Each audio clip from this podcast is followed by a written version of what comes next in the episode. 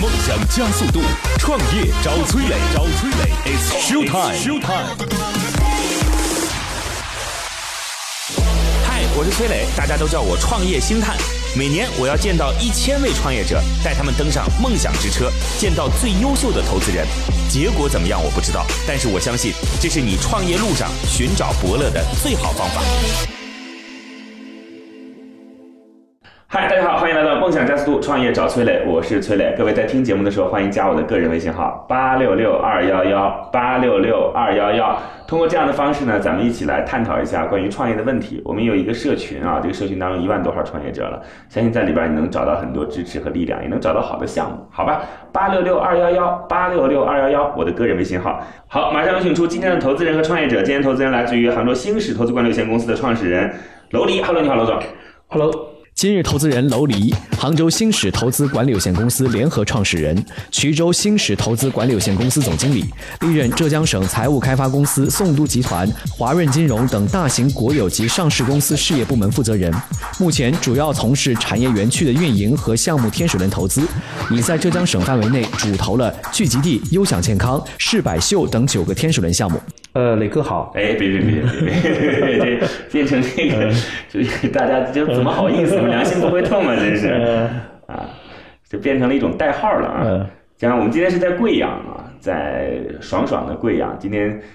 跟楼黎一起到贵阳来看一看，因为我们觉得这是一个充满机会的地方，这是一个能找到很多好项目的地方，这是应该能够去帮助创业者，然后能够给大家带来提升。呃，输出服务的地方，对，是是， OK，所以今天我们就来看项目啊，楼黎大家很熟悉了，在杭州已经做了四个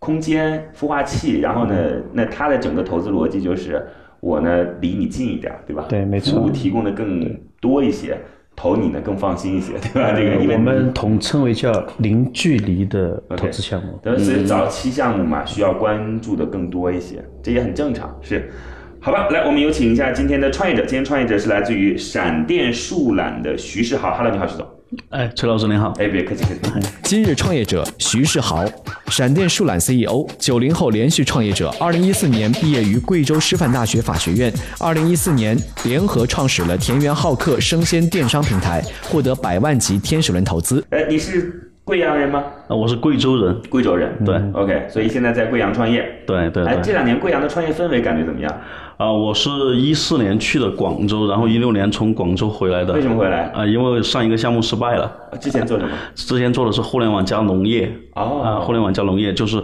生鲜电商这一块儿。还是受限于物流的问题，对受限于用户成本的问题，对对对受限于获损率的问题等等。对，一四年我们在做的时候，那个时候我们主要是把贵州的好的产品啊送到一线城市送到一线去。城市那个时候，贵州顺丰在贵州一台那个飞机都没有。是啊、所以说我们在那个时候，比如说我们南煤的耗损率达到了百分之六十八，然后那个很恐怖，然后这个就没得玩了对对对对对到前面的价格还不能高的吓人，就对基本是在学雷锋。对这个 对，很大一部分在物流手上，更大的一部分在耗损手上，所以说最终这边无法做下去。然后上一个失一失车败苹果到了那儿就剩一箱了。嗯对对 对嗯好吧，这当时其实也是要通过这种血的教训，才知道说，在有些行业当中是存在着一些不可逾越的嗯对就障碍的，就不是互联网能解决一切的。对 OK 对对。所以回来就回来的原因是觉得贵贵阳有机会，还是嗯，回来的时候，首先是看重贵州它现在的这样的一个发展速度 OK 啊，然后它大数据这一块儿，然后在整个中国来说，它发展的这个速度都很快，嗯呃，而且出现了很多贵州本省本本地的这样的一个人才回流的这样一个情况嘛， OK 那我们就选择回来回来家乡看一下，了解？嗯嗯，好呀。来了以后呢，感觉如何？嗯，来了以后，其实呃，说它整体的这样的一个大环境，创业的大环境，其实还是跟一线城市至少有五到十年的这样的一个差别。 OK 啊，但是现在它呈现一个就是它从最低的一个低谷再往上升的这样的一个一个情况，我觉得这里面创造这里面会释放更多的机会和财富。我我我我去判断中国几个城市呢，我之前也在节目当中反复都提过啊，我说就沿海城市就不用讲了嘛，就那么一圈儿，对吧？啊，老总，对那内地城市当中，自己会偏爱武汉，然后贵阳、嗯，西安、成都重对庆、重庆这些为什么会去偏爱这些地方呢？因为我大概跑过来之后，我发现这是一个可以吸引人的地方。嗯，就不管是从气候来讲，还是从环境来说，还是就是嗯生活的质量，嗯嗯都算是在同区域当中比较领先的。就一旦有了人，一切问题就好解决了。反正这是我的判断吧。那如果有这样的判断的话，后边还带着的就是什么关于房价呀，对还有 关于贵阳关于房说价这里有没有好的项目可以投啊，这是反正供大家去思考。好，这个闪电舒懒是做什么的？来，我们说到项目本身吧。啊，闪电舒懒是国内领先的定制客运出行平台，简单的客运出行平台，定对制客运出行平台，定制客运，简单的来说，就是我们希望在人流聚集地，能够让消费者更方便的坐到客车。 OK 啊这里面呃所以也它是城际的吗？对大城市的对不对？我们的定位是二十公里到三百公里，啊，二十公里到三百公里，城际客车，嗯对，城际客对车对所以我们是中巴或者大巴，对，七座以上，七座以上，对，嗯，不是那个就是滴滴或者对对对不是滴专滴车什么的，不是这样的啊，不是不是，嗯，类似美国的灰狗，对对对对类对似美国美有国一的个这样的企业灰狗，呃，没对灰狗啊，然灰后狗，之前在一五年、一四年、一六年的时候，有很多人做这个，但是他们的场景是班车，嗯就是从小区对到某一个工作比较集中的地方，对对吧？但是基本上这些全死光了，是的。全死光了。为什么你觉得那些会死？我觉得首先从它的整体的一个商业模式哈，它它如果它要回流成本，就是它要从它的这个投资比较大，嗯，那在这个过程中，它要上座率达到百分之九十才能够回本。 OK，第二一点呢是它的服务体验。其实大巴车它在城市中央走的时候，它没有 BRT 的优先车道，也没有那些地铁的这样的一个准时性，所以说它在到达它目的地的时效性是完全不能够满足消费者的。这个时候消费者坐它而且定你制觉得巴士，你觉得那那批为什么会倒？就是当时坐坐大巴，然后就是班车共享的这批企业。我其实呢一直就在关注这个板块啊，嗯其实也可以报告哎，一你下不大是最近家。投了一个这 个我们在准备投一个叫巴士在线的，嗯那么它的背景呢，其实也是一个比较好的，呃，出身。嗯他这位创始人，当然名字我可能先保密啊。是是嗯哪儿的？滴滴？呃，滴滴出行啊的创原始创始团队，哇，就是个八八年的一个小后生，嗯啊，小后生，所以我我认为是这样：当一个新生的行业出来的时候，嗯，它在所谓的市场里头，它一定是会要被历练的。 OK，这个历练，这个磨练的过程当中，他一定会不断的矫正自己的一个市场定位。那我觉得以前你说这个市场有需要吗？它一定是有需要，嗯嗯，只是可能那个市场还没有达到今天我们要引领的那个所谓的土壤。 OK，所以罗总的意思是说时间还不到，嗯还不嗯时间到啊不到。啊当这个土壤到了，你这对个时候你就拔出来了。我觉得班车是有问题的，嗯我觉得班车是不是问题是哪哪个地方呢？第一个是一般来讲啊，嗯就是需要这个班车的一定是一线城市，毫无疑问。二线城市需要什么？这个班什么车呀，对不对？家里边离公办公地方肯定不会远到哪儿去嘛。嗯嗯嗯。在一线城市呢，政府一定会非常注重基础的交通设施建设，就是这个地方今天还不好，但明天一定要好，所以这是这是一个发展方向。那这里就存在一个什么问题？其实我们的地铁也好，公交也好，都是亏钱的。就不是赚钱的，那是亏钱的。所以市政工程嗯对，相当于是这属于公益事业，对吧公益事？业政府拿出自己一年的财务收几入个来亿的钱来补贴，那你现在等于说在跟一个做公益事业的人拼市场嘛，对吧？对这是一个。另一个呢，班车其实包容度是，当然我们这都吃喝诸葛亮了啊，这个这没什么意思，就是分析分析。嗯，班车那个其实对于时间的要求是非常准确的，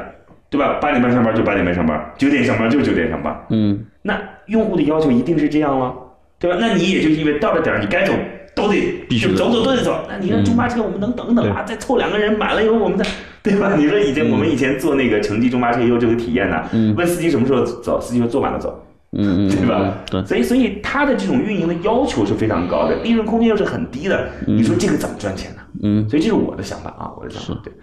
所以瞎聊瞎聊瞎聊瞎聊，嗯所以你现在选择的就是二十到三百300公里，对就是要么就是城市卫星城之间。这个城镇之间，啊对或者是城市与城市之间，为什么会选择这样的一个距离哈？其实，在二十公里以内，我们的出行选择有很多种。嗯，比如说我们打车二十公里以内五十块钱，其实一点都不肉痛 OK 不会觉得很很心痛。而且像在解刚才我们提到的那些项目，它也是在解决二十公里以内的这样的一个距离。但是如果二十公里以外，其实消费者在选他的这样的一个出行选择其实很少。 OK 而且在这个出行选择里面，他如果要做到安全和便捷，这个就很难。是二十公里以外到三十公里这个距离的话，他选择比如说顺风车，那顺风车的司机的那个体验，不知道大家体验过没有？其实他有时候他不是专业的司机，他在这个过程中，他整个安全的这样的一个意识是很薄弱的，所以说在这个过程中，他的风险很大。嗯，我问几个最很简单的问题啊好吧您说这项目什么时候开始的？一六年四月份，一六年四月份，对那所以一七年已经经历了一个完整年度了。对一七年的收入如何？一七年现金流水九百二十七万，九百多万。对对你们这对利润怎么样？利润毛利是百百分之二十四点八。所以你们现在的这个供给方，就车辆的供给方是跟什么公司合作的吗？呃，这一块的话，我们是有两个方向，一个方向是。呃，交运集团就是它有自己的这样的固定班线的这样的一个，相当于问他租车，可以这样我理给解我给它提供信息服务对，没错，啊、另外一块是旅游大巴车，旅游大巴车它一般情情况是民营的车企，那它它的话，我们主要是在客运包车这一块在利用他们的车辆。理解。嗯那所以你们现在的合作方就是一种是相当于把他车租下来，然后满足这个 A 点到 B 点；一种相当于说是给他提供信息，让他自己来做，你拿提成。那、对，就是客运包车这一块，我们是包他的车， OK，啊，然后呃，班线车这一块，我们是给他提供信息服务。这样说啊，那你的盈利的主要来点来源点在哪里？你可以差价讲嘛那个呃第一哈，第一我们第一也个是包车跟外面你在给人包的所谓的中间差价，对。包车就团体性的，团体性的我们是用包车客运包车的模式，那这一块我们是差价。嗯，如那个定制巴士这一块，我们做我们用的是那个信息服务，提成在百分之五到百分之三十。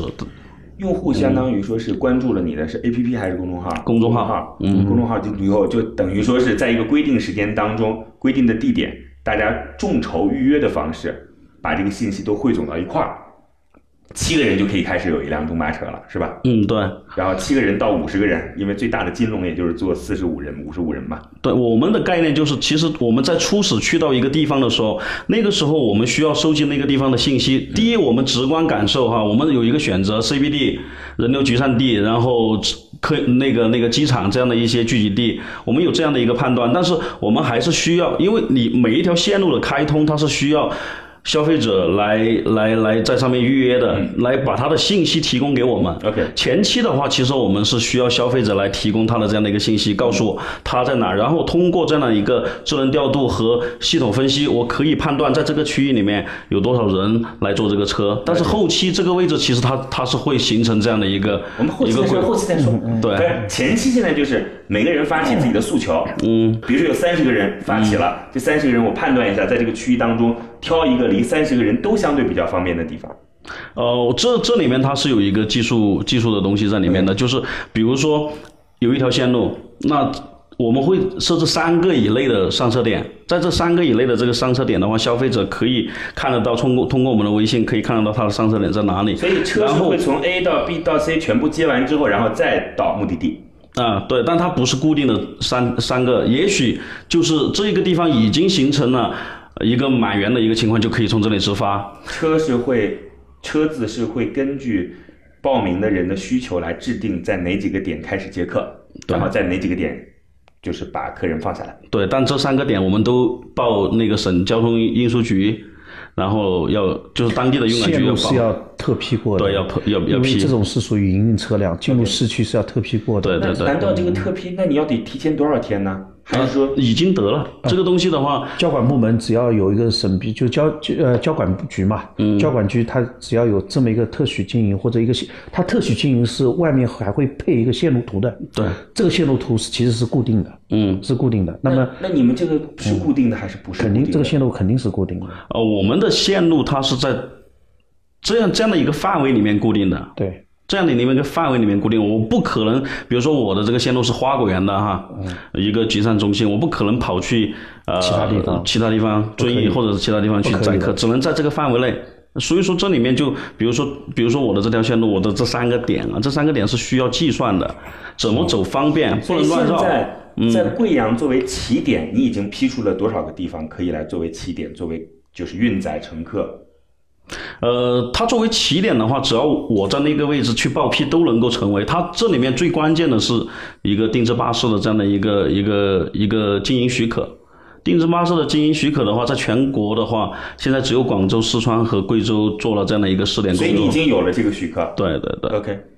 我问一下啊，这里因为我有一个切身的一个经历啊，我今年的春节我们搞年会，嗯，我让我的行政经理呢是在淘宝，嗯，上我们去订了一台考斯特，嗯，订了两台考斯特。我请问一下，你现在的那种信息发布，嗯，除了你的所谓的公众号是吧？嗯，呃，淘宝上会那个吗？开店吗？其他的流量入口我在哪们里会做全渠道，就是比如说我们有那种景区直通的线路哈，嗯，其实我也把它判断为交通，二十到三三三三百公里的交通，那我也会在 OTA 平台上面去发布 OK 啊，对， ，OK，了解。所以从目前来看，你既是一个就是希望很多人把它当做一个定制公交线路，嗯，定制客车线路，同时也在做租车的生意，是的，是吧？他一定有，嗯他一定有嗯 OK，。对，它是必须联合在一这个起这的个。比例现在怎么样？收入比例从二零一七年来看是哪块更高一些就是 B 端高还是 C 端高嘛 C 端， ？C 端高，对对对？OK，还是那定那很不容易啊，那说明他自己还是真的能够打到用户的认知当中去了。嗯，OK，就是 B 端的相对来说，它会比较固化。是一旦这一单业务谈下来以后，第一，它如果是一个固定的一个，比如一个厂区班车，嗯，弄得不好，我估计你还会有一个什么厂里的班车都会来找你啊。嗯，还有一种呢，它比如搞一些什么活动的时候要用到，那今年可能有第一次或者就有第二次，对吧？对它的复购率会比较高一点，对吧？啊，嗯，我们公司现在是不用车的，就是就是不是自己购车的。嗯，现在应该很多公司都不会自己购置车辆了吧？公司改革这一块嘛应，该啊公司改革那嗯是政府的事儿，我说的是企业，企业应该不太会，因为是这样，我们一般出行就直接租辆车，太就简单是司了。机连司机一块儿租好，就是司机和车一块儿，是那又轻松对吧？成本算下来低对很啊多。嗯，其实玩一玩的很开心，对啊这个是成体验的问一题。般出差的时候会这样子嗯我。们一嗨，我是一嗨神州的客户啊。哦，你 还租车，是的是，嗯那个基本的情况了解了，徐总您先暂时离开一下，等会儿再回来好吗？嗯好的谢谢好非的常好的感谢行。好 OK。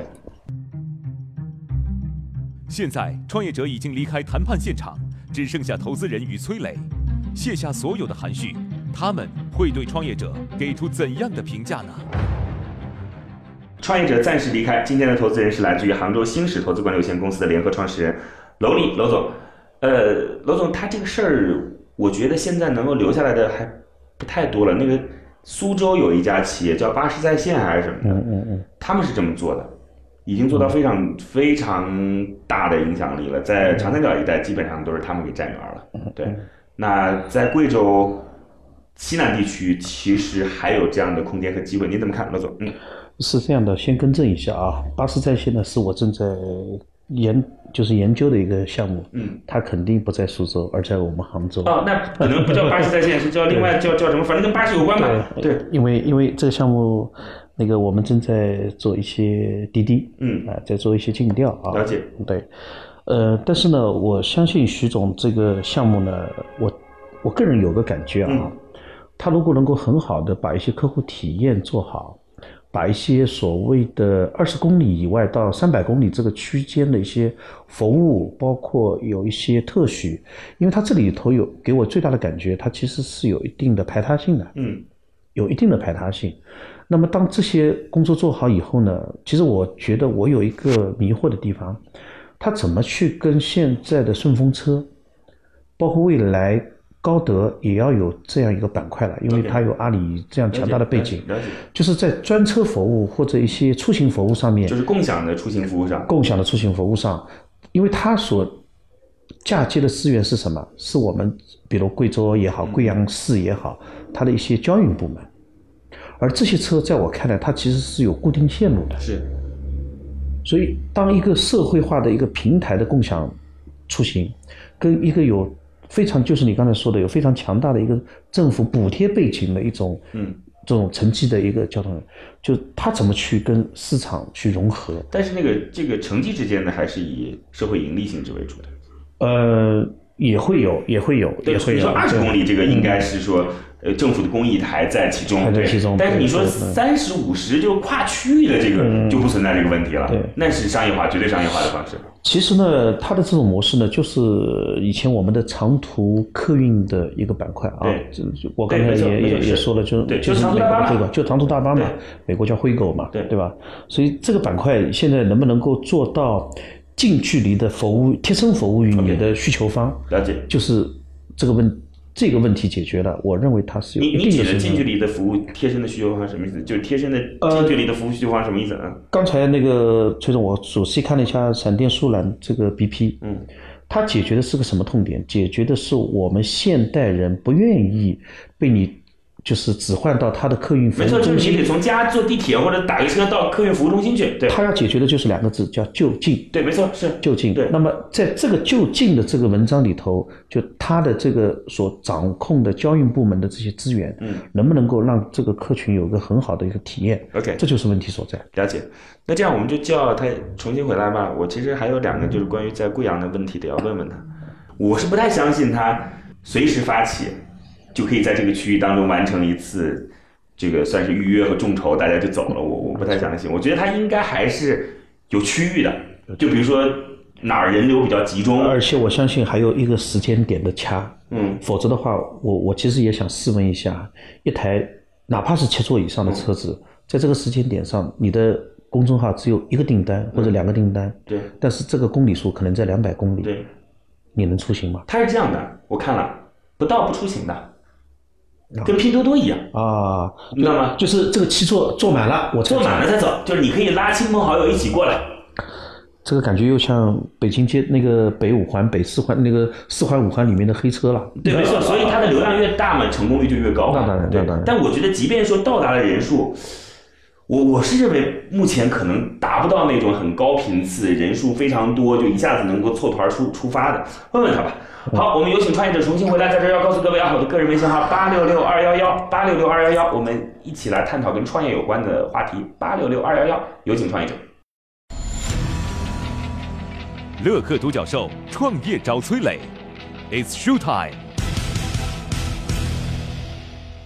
好，创业者重新回来，今天的投资人是来自于呃杭州星矢投资管理有限公司的创始人娄丽娄总啊。今天创业者是来自于闪电树懒徐世豪，我们今天是在贵州的贵阳。闪电树懒要做的就是呃客车或者城际客车的定制，啊，我们用户不用再去客车站坐客车了，对，直接在自己家门口下了单，跟周边有需求的人凑一块儿，我们就能坐着客车。吃着火锅，唱着歌啊，到达目的地了啊！嗯是大概就这意思。嗯，说不定以后还真有吃着火锅的服务，对吧？因为他们可以自己去定制服务了。是是 是，嗯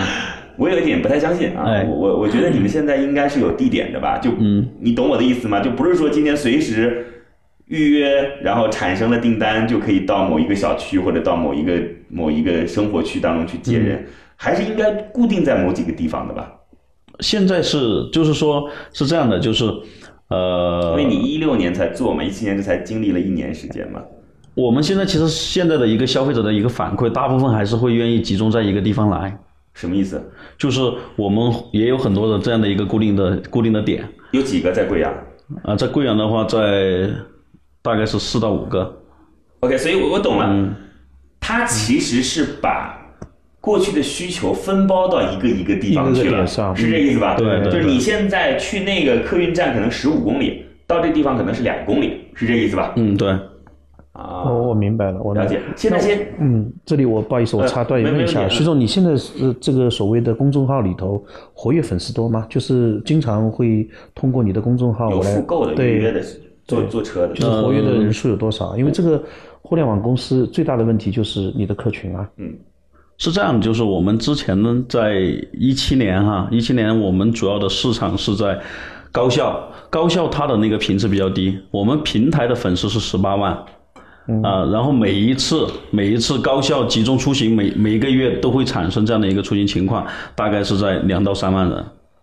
啊，啊、对。然后今年的话，我们就刚才您您下的机场的那个位置，以前呃，它是从一一五年成立的机场客运站，然后我们现在就在整体的在那个点，把它作为我的一个集散点，整体在那个位置运营，包括它的票务代理。嗯你现在有哪几个点？比如说，机场有一个点，对，大学生有吗？有啊，大学生有个点啊，对这个是应该大学生是出行的。对工业园区有吗？呃，工业园区现在没有，呃啊，在在花果园有，花果园是个什么地儿？呃花果园它就是 CBD。啊，CBD 定有一个啊啊，你然不后能社告诉区我花果园，我还以为对是对孙悟空对，的地儿。社啊区景区，我还以为是景 区。对对对对对，然后社区有一个点，社区社区有呃一个那种庞大的社区，就非常大的，对我们叫 CLD，对哦 CLD， CLD，OK， CLD、CBD 跟 CLD，嗯，了解对。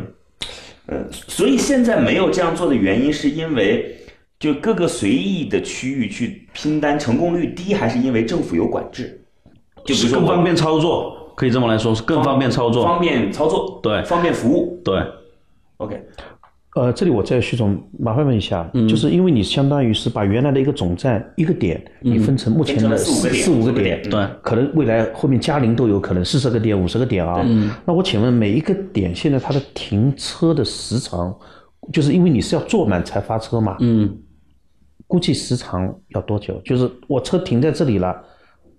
要等到多长？还是等我本身公众号里头满了它它，是我车才过来？它它是有提时前预间约点的，对，提前预约有时间点一的。天多久预约？一般是一天、两天啊嗯对就是你的要求是四十八小时之前预约。对，但我们的要求其实是啊很早以前就要预约，但他的习惯是两天。 OK，了嗯解。我感觉像乐客健身里面的预约，他的超课老师是没错，提前预约，对满了超课老师出现了， OK 不满超课老师就不出现，是跟乐客的那个很像。呃，我觉得这个方式挺好的，就是他把时间也掌控在一个就是提前节点这样当中了，对对对就你反正规定时间也没到，我就走了，嗯，是这意思吗？就你们的车也是这么回事吗？那个需要提前打八点到八点十五。五就在这我儿我们的车是准点准点发车，然后现在根据消费者的一个服务反馈是等待十分钟，嗯等就待10是分钟如果有消费者没到，等待十分钟，但 OK 十分钟过了以后也是准点发车。飞机就开走了，对不起，对不等你了。车款是提前打的吗？呃，车款不是，车款定制巴士这一块，我们都是信息服务嘛，嗯，跟他合作的每个月固定的工作，就是这个月的第三个工作日，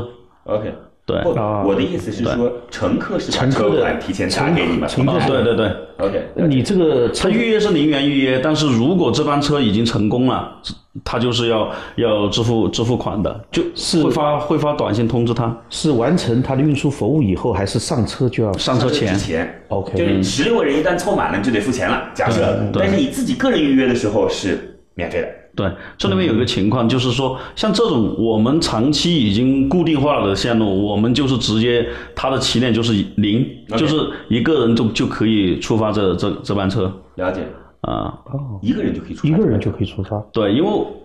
比如说比如说贵阳到遵义这条线路哈，它是一个城市到一个城市，这条线路很火爆。我在任何一个点，每一次都能够预约满十六个人，那我就有信心直接不需要这样的一个模式，因为毕竟预约的模式，消费者会觉得有一个未知性在里面。啊，了解，就是我相当于说是跟你对赌了，人不要我负责，是这意思吧？嗯对但是他有不信管心，几个人我都会嗯是到的，是这意思啊？对对对 OK，在一些特别火的上，我就不给你做所谓的约了。对对对， OK，就是为了让用户有更好的体验。嗯，哎，在聊的过程当中，我们慢慢对这项目也有也了比解较清，开始清晰了啊，对嗯有点清晰。它的确可能还真是有一定的市场的这个存在的必要性。 OK，、其实从目前来讲，干的事儿很简单，把过去的大客运站分成了几个小客运站，若干个小客运这站是第一。是是第二是是是方便了大家购买就是长途客票的途径。以前你对这个，比如说得到那儿去买等等这种啊。然后第三种方式呢，就是嗯线路上还可以有更多的延展空间和想象力，对，是吧？对就是以前我们可能以前只只开这能够几站到个，站，嗯我有一个我不知道恰不恰当的比方，嗯它是黄牛党的终结者。嗯。黄牛现在跟他正在做激烈的竞争。其其实 其实像这一块的话，我们是这么定义的，就是、其实高铁和顺风车和黑车，嗯，它已经抢占了这个传统客运百分之四十的这样的一个市场，对这个是我们是有数据从从一零年还是从一几年我忘了，就是客运市场一直在走下坡路。一四年开始下14滑，年啊对，一四年开始下滑，高铁高铁的出现高铁出现占了它很大的一个是损那个比例。嗯，对，但是我们通过这样的一个差异化的服务。啊，通过互联网加的这样的一个一个一个一个手手段的话，其实是可以改善这样客车的它的一个运输环境和它的乘车乘车体验的。 OK，靠这个乘车体验来战胜这样的一些竞争对手。你觉得你提升了什么样的乘车体验？第一，它不用再去客运站坐车了。 OK，对，就然后近嘛就对，近嗯就近就近原则。第二一点的话，就是我们的就是有了一个服务标准。 OK，这个服务标准在以前的客运行业里面是没有的，了解我们会有一个服务标准给到他。啊，第三一点的话，其实我们还在尝试一个东西，这个东西现在呃能够透露，就是说我们会在客运行业里面去尝试浮动定价的这样的一个一个东西。你跟交运公司这种定制巴士是怎么分成的？嗯跟交运公司，我们是拿信息费嘛，它不是对信息费百分之五到百分之三十。对对对对对，就是单张车票的百分之五或到百分之哦对对对嗯，OK。那个罗总还有什么问题？呃，我暂时没有了。我觉得他这个倒是是的确是一个化整为零，嗯，就是把一一对，我们些看它关键解决了什么问题嘛？就对是解决的对对就是那个让你从十公里变成两公里的问题。啊就近嗯嘛，对首先就近对对，哎然后第二个解决的是合法，对，嗯我再问一下政策上的问题，就是你这样的做法，政府是允许的，对吗？呃，现在在贵州省是叫做试点，所以试点，然你后这个还有叫做定制客车资格，对是吧？也就意味着说，有了定制客车资格之后，但凡通过这个后台由乘客产生的线路都是被允许的，对不对？嗯对所以这个线路有可能是没有之前备案过、报备过，但它只要是通过这个后台由乘客发起的就可以，对吗？呃，但是都需要我们去提前的去，每次都会要提前，提前多久呢？一天、两天？呃，十几个五小个时工作日吧，十五工作日，嗯，那也就意味着说，如果要开一个新的线路，是要必须提前十五工作日递但我交的起的。点是固定的，所以说我只要把这四个起点，就刚才跟跟您说的，嗯除非我要到第五个起点的时候，我再去批对报批就可以了。了解。对，那我的目目的地可能不同呀，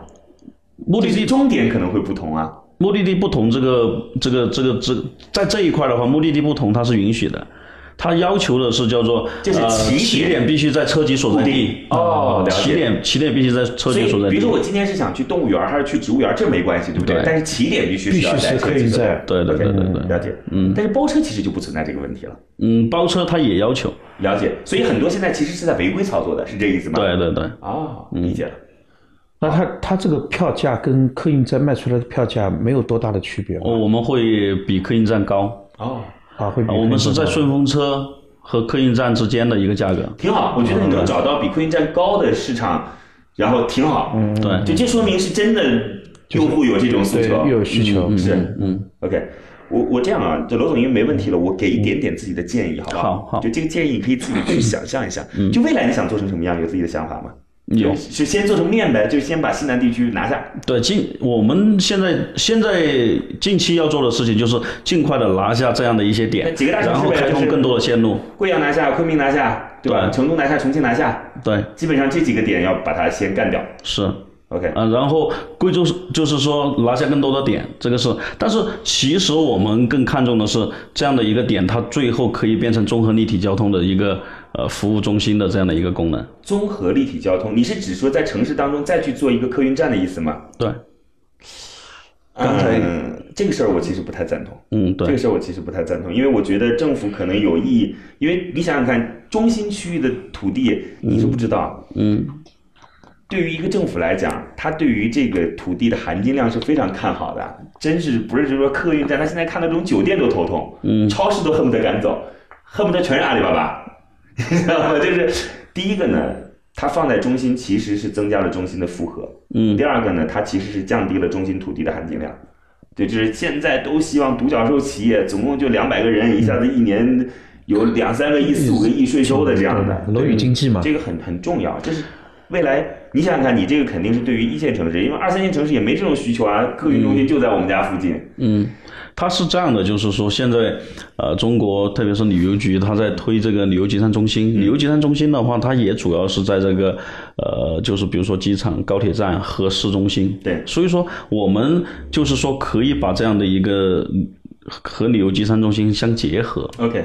它本来就是已经批了的地了方，解。只是没有人去运运营。但是我觉得就是我我我我我说我直接说一下自己的想法吧，反正供您参考，嗯吧啊好 o k 好我好抓紧时间，因为时间不多了。嗯，就是我们一直在想啊，就是我们现在满足的其实是一个最基本的诉求，就是我要去某地坐车不方便，对吧？就这个就近这这个就就近，嗯然后我就这是最基本的诉求。那有没有可能我们会去引导用户的一些诉求？什么意思呢？嗯，就是我们其实出行会有各种不同的目的，但是公共交通或者说大巴。它一定是要作为中间承载的一个工具。我只能说不用私家车的情况下啊。嗯嗯。那如果今天我把这批用户类似于像旅游，